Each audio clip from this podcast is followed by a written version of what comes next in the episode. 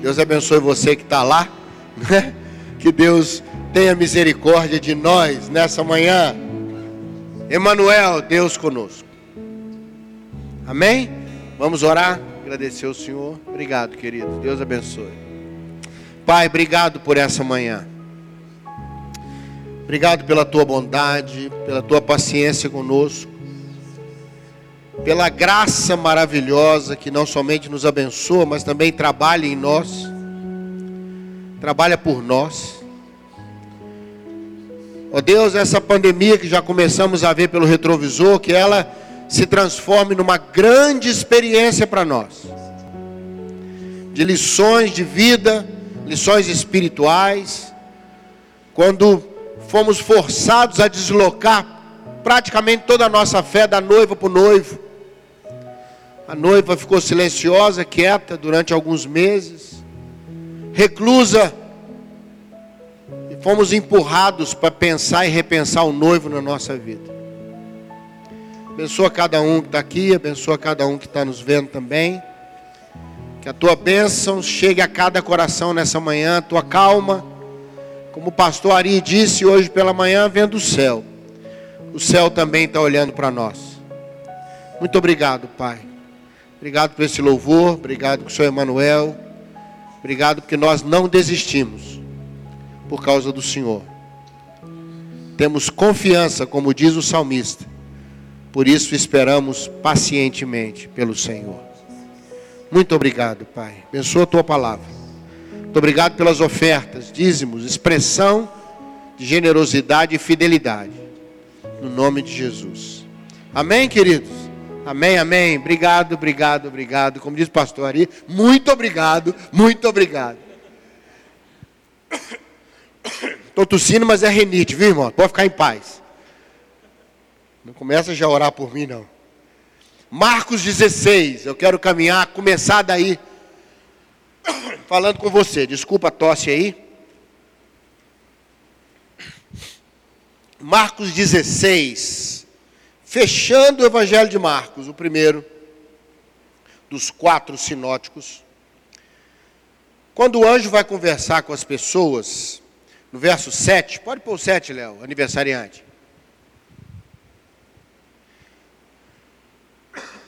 No verso 7, aquele ser angelical anunciando sobre o que aconteceria depois da ressurreição, ele fala uma coisa muito interessante, eu quero partir daí, no verso 7 ele diz: Ide, dizei aos discípulos e a Pedro, que Jesus vai adiante de vós para Galiléia, e lá o vereis, como ele vos disse. Interessante que ele fala, vai falar com os discípulos e destaca Pedro, né?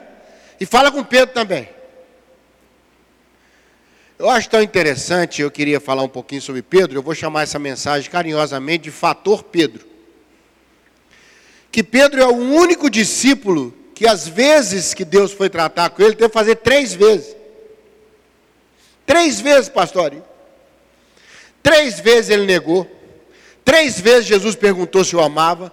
Três vezes na casa de Simão, curtidor, em Atos 10, teve que falar: Pedro, mata e come. Pedro, mata e come. Não, mas é imundo. Pedro, presta atenção, Pedro. Se eu fosse colocar a Bíblia na versão atualizadíssima, seria assim: Jesus dizendo: Pedro, presta atenção, Pedro. Três por três. Três por três. E três vezes na Bíblia, sabe, Ronald, é extremamente radical. Toda vez que você vê na Bíblia Deus chamando a pessoa três vezes o nome dela, você pode saber que a coisa não está boa. Marta, Marta, Marta. Isso me lembra muito minha mãe quando falava comigo. Minha mãe ia subindo o tom cada vez chamava meu nome. Né? Então quando a mãe chama três vezes o nome, Ari, Ari, Ari, pode correr ou a favor ou contra, porque alguma coisa é forte. E eu fico pensando Pedro e pensando minha vida, pensando sua vida às vezes, como que a gente é pedroso, irmãos. Como que Deus parece que tem que falar três vezes, trabalhar três vezes, e entrando, entrando, entrando. Uma das coisas tristes que a pandemia fez foi nos empurrar para uma espécie de teimosia, muitas vezes. Esses dias uma irmã falou comigo, falou: Olha, eu vou ter que lutar agora contra a preguiça para não ir ao culto presencial. Ela falou, porque esses meses todos assistindo aqui a, a reunião em casa, e ela é assídua online. Ela assistindo aqui em casa, a facilidade com que foi, em vez de eu ir para a igreja, a igreja ter vindo da minha casa. Ela falou: agora está voltando o culto presencial, daqui a pouquinho, irmãos, volta tudo, a gente vai acelerando de novo, as coisas vão se encaixando, as igrejas vão retomando. A igreja nunca parou nessa pandemia, só mudou a maneira de ser, porque ela é viva, ela é um ser vivo, e todo ser vivo ele se move dentro das situações. A igreja passou a usar ferramentas digitais com mais vigor, né? Alguns estudiosos creem que houve um adiantamento em 10 anos no processo digital de comércio. Tem empresas que que estão abdicando de serem presenciais vão trabalhar só agora como loja digital. Porque ela descobriu que, que funciona bem, se for bem feito, e a igreja também trabalhou bem isso, tem trabalhado com extrema fidelidade, tem alcançado nas conversas, como diz o pastor, nos cultos online, na, na, nas, nos vídeos sendo é, passados de mensagens, há vários recursos, não é teu louvor diário, né? tem vários recursos que têm chegado no coração das pessoas. Mas eu pensei Pedro, fiquei pensando Pedro. E eu falei, por que que essas três situações Deus precisou trabalhar tão forte na vida de Pedro. Tão forte. Eu sei que Pedro, apesar de ser extremamente proativo, Pedro puxava a maioria das conversas com Jesus. Tu és o Cristo, Filho do Deus vivo. Explica-nos a parábola. A multidão te aperta, só quer saber quem te tocou. Pedro provocava. Pedro, Pedro ele, ele, ele puxava as grandes conversas. Não é? quando Jesus estava pregando e foi extremamente direto na sua mensagem, as pessoas foram embora, ficaram só os doze. Aí Jesus disse: Vocês vão embora também? Não, Pedro falou: Nós vamos para onde? Quem escolheu Pedro como porta-voz? Ele mesmo. Tanto que lá na listagem dos doze apóstolos, o primeiro é sempre Pedro. Primeiro, Simão, chamado Pedro. Não só porque ele era, os estudiosos falam, o mais velho dos doze, mas ele era o mais atrevido dos doze também. Pedro se pontuava: esses aqui eu não sei se vão te negar, eu nunca te negarei. Estou pronto a morrer por ti. Morreu de vergonha. Que Jesus diz: Pedro, hoje, hoje, antes que o galo cante, quer dizer, que o dia comece, não com o céu bonito como o pastor Ari viu, mas com uma notícia triste, você vai me negar três vezes. Sabe, irmãos, eu queria rapidamente nessa manhã pensar a importância dessas três áreas que Jesus fez o fator 3 por 3 com Pedro. Não é?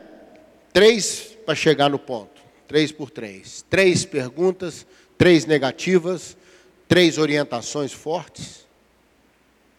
Por que, que o Senhor atuou lá em João 18, João 21 e Atos 10? Se você olhar lá, acompanhar o entorno, você vai ver que Pedro resiste, o Senhor aperta, Pedro resiste, o Senhor aperta, Pedro resiste, o Senhor aperta.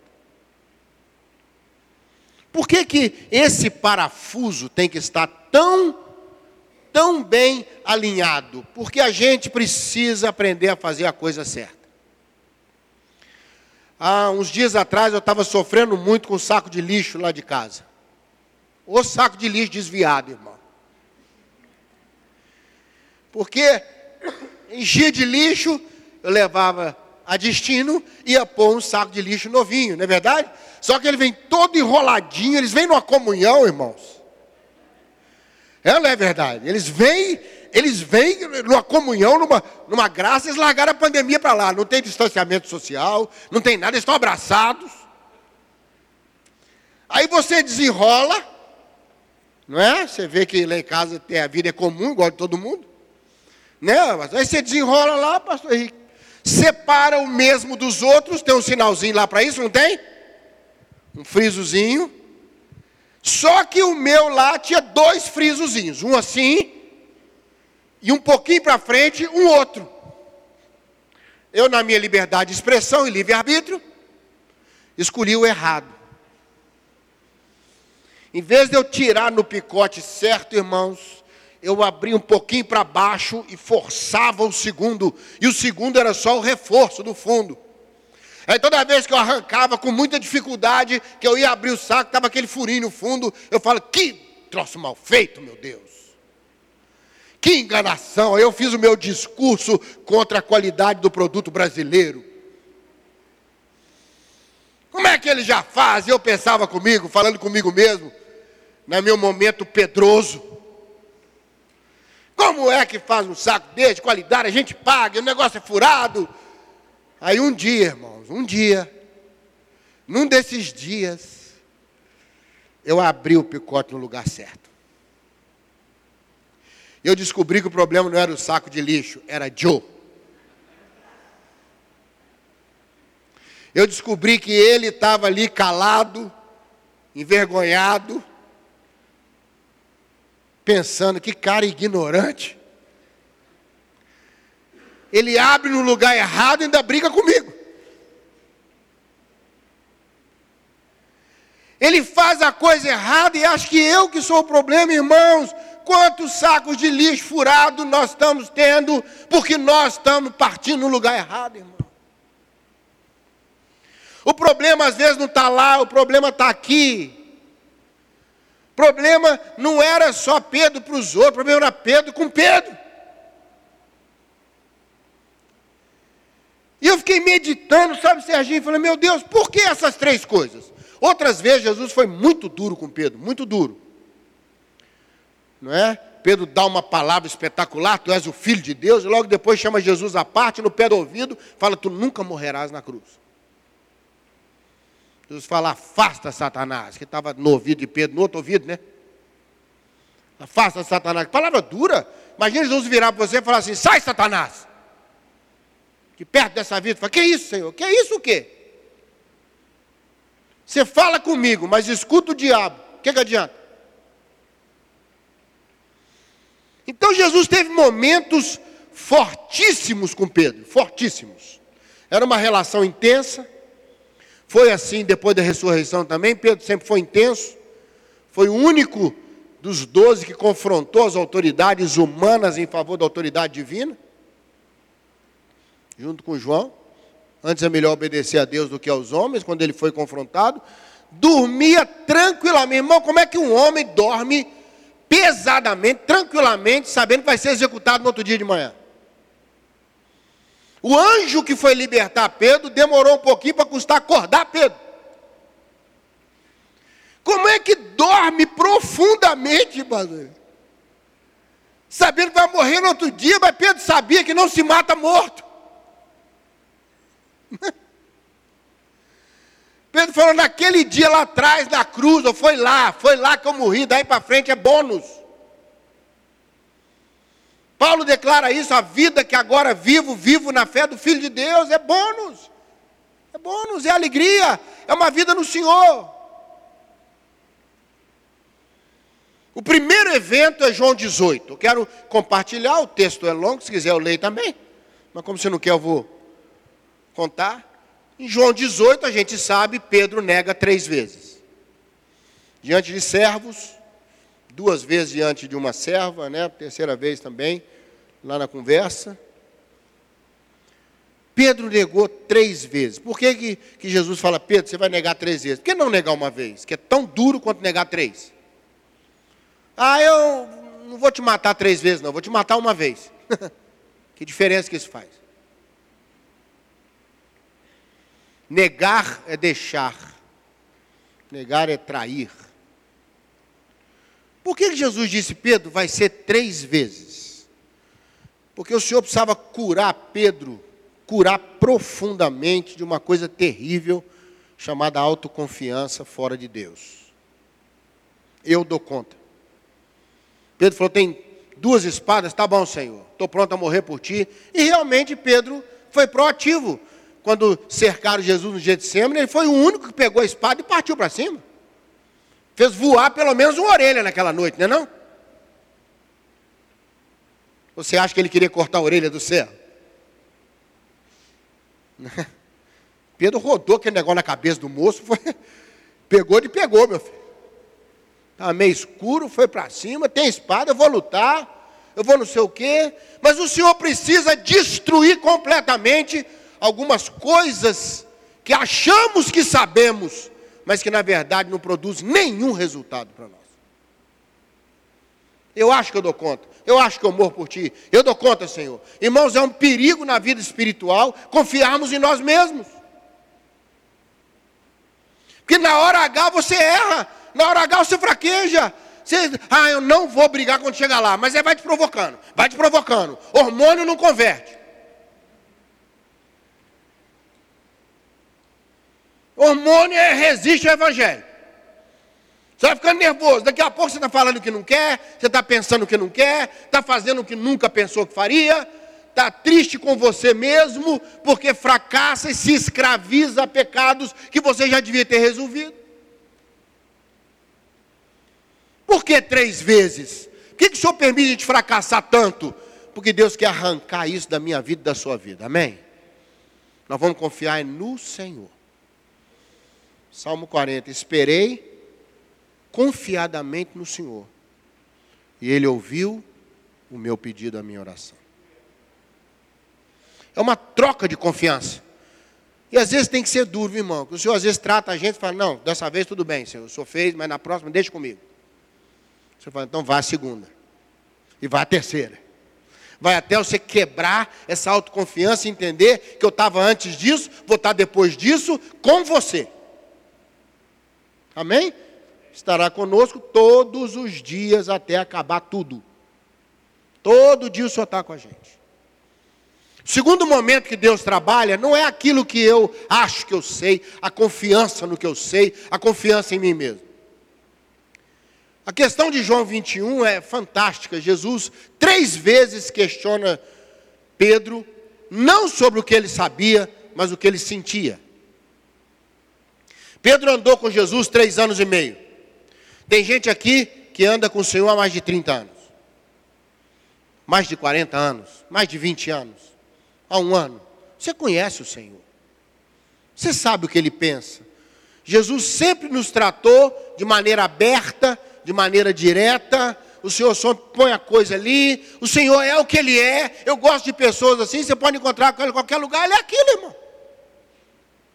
Ele é aquilo que ela é com seu jeito, sua maneira, ela é o que ela é, fazer o quê? Eu gostaria de ser tanta coisa que eu não sou, mas graças a Deus que eu sou muita coisa que você não é.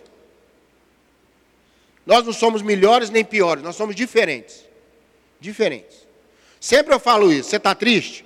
Dá uma volta na rua que você vai ver um monte de gente mais feia que você. Você vai falar, graças a Deus, meu Deus. Olha que a feiura do outro lado da rua. Não é? Hein? Você acha que você está gordo, passa aquele tambor do outro lado da rua. Você fala, o que, que é isso? Até que eu estou magrinho, meu Deus. Hein? Aí você olha para o outro passeio e descobre que tem muita gente mais bonita que você, meu irmão. Tem muita gente melhor que você, tem muita gente sendo o que você sempre gostou de ser. E a vida é isso. A vida é isso. Mas o Senhor questiona Pedro na base, na essência, no sentimento. Irmãos, o nosso problema com a fé muitas vezes não é saber, é sentir. O que, que eu sinto com relação a Jesus quando eu peco? O que, que eu sinto? Qual é o sentimento? Um pregador disse que quando Deus colocou o profeta Ezequiel no meio do vale de ossos secos, Aquilo não era um cemitério. Era um local onde houve uma grande batalha e eles perderam. Ossos sequíssimos de soldados. Quando eles voltam para o lugar, se reorganizam e viram gente, eles viram guerreiros.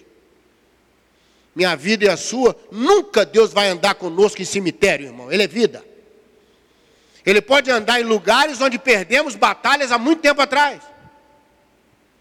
E uma das batalhas que nós perdemos na fé é o sentimento. A fé deixa de ser prazerosa, deixa de ser bom estar diante do Senhor. A Bíblia deixa de ser uma delícia quando se lê.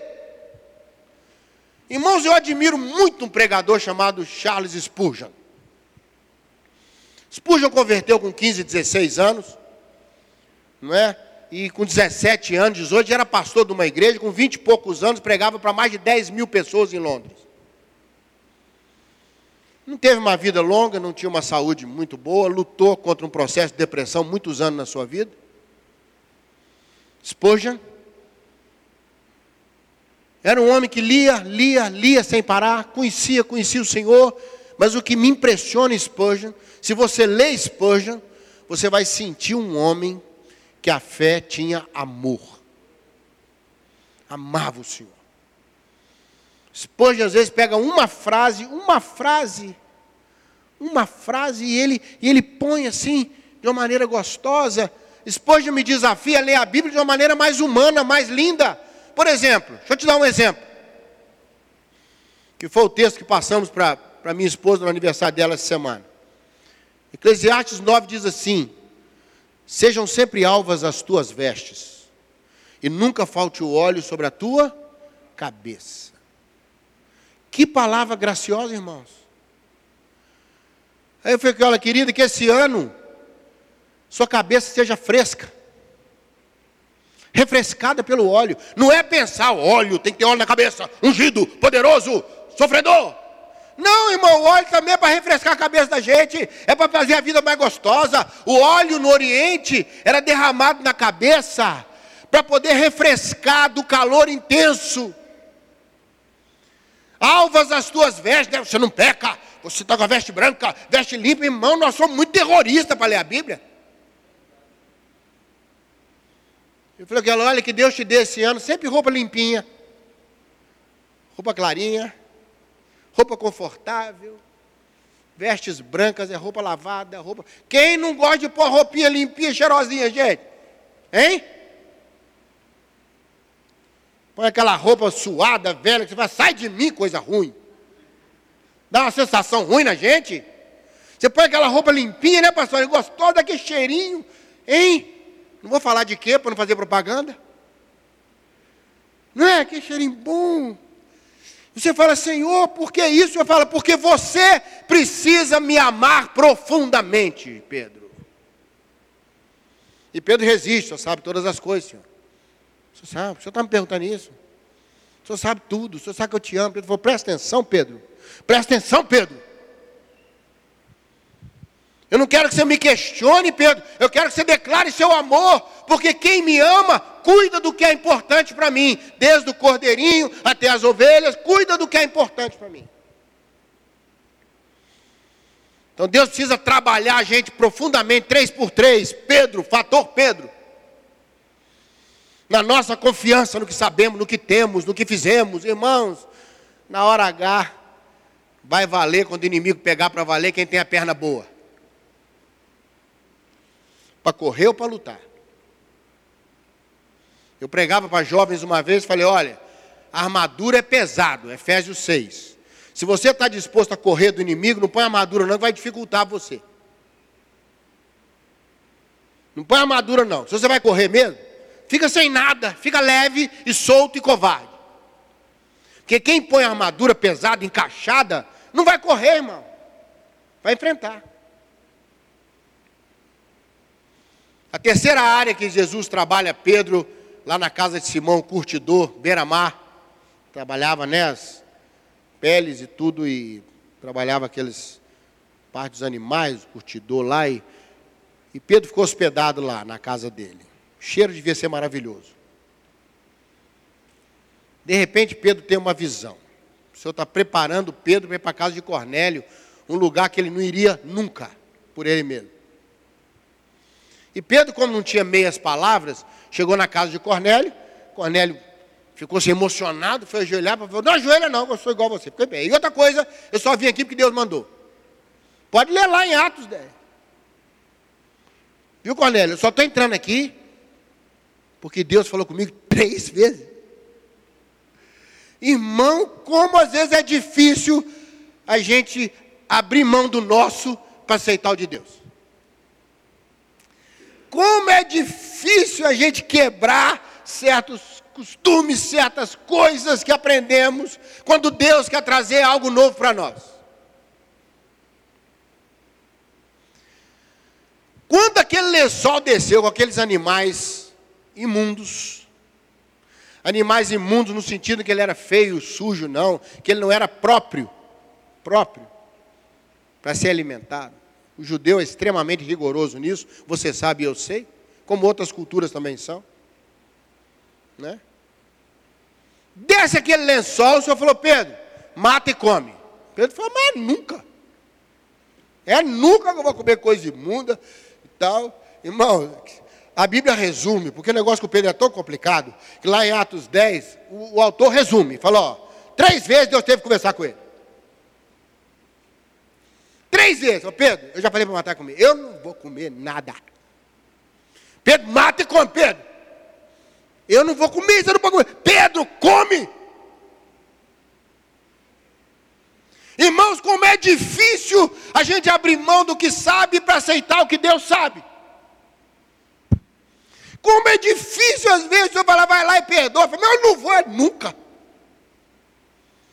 Você ouviu a humilhação que me fez? Eu sei, vai lá e perdoa. Eu não vou mesmo. O máximo que eu vou fazer é o seguinte: tratar bem. Porque eu sou educado, entendeu? Eu sou educado e a minha ironia estudou em Harvard. A minha ironia, ela tem curso em Harvard. Eu sei ser irônico com classe. Eu sei fazer de tal maneira que a pessoa não perceba, mas eu sei que ela vai perceber. Mamamá. Se eu falo, vai lá e resolve. Três vezes. Agora você não tem ideia o que o Evangelho provocou a partir da casa de Cornélio. Quando abriu, quando Pedro transformado, não para sair fazendo qualquer coisa, mas para aceitar o que Deus falou para fazer. Três áreas, irmãos, que eu creio que Deus precisa nos ajudar e, e, o texto mostra que na vida de Pedro trabalhou profundamente, na minha vida vai trabalhar, na sua também. É aquilo que a gente sabe, aquilo que a gente sente, é aquilo que a gente precisa saber. Não é fácil, eu não sei quanto a você, mas para mim não é fácil. Eu, eu me lembro muito Pedro, quando o Senhor vai trabalhar essas áreas comigo. Não estou falando nada de coisa errada aqui falando nada de coisa errada, estou falando de coisas que o Senhor precisa encaixar na nossa vida. Que o Senhor precisa colocar da maneira mais correta na nossa vida. Aquilo que eu sei, que eu armazenei, coisas boas, maravilhosas, mas às vezes o Senhor precisa dar uma encaixada nisso. Meus sentimentos com relação ao Senhor, as coisas de Deus, a história da minha fé, Deus precisa dar uma encaixada nisso às vezes.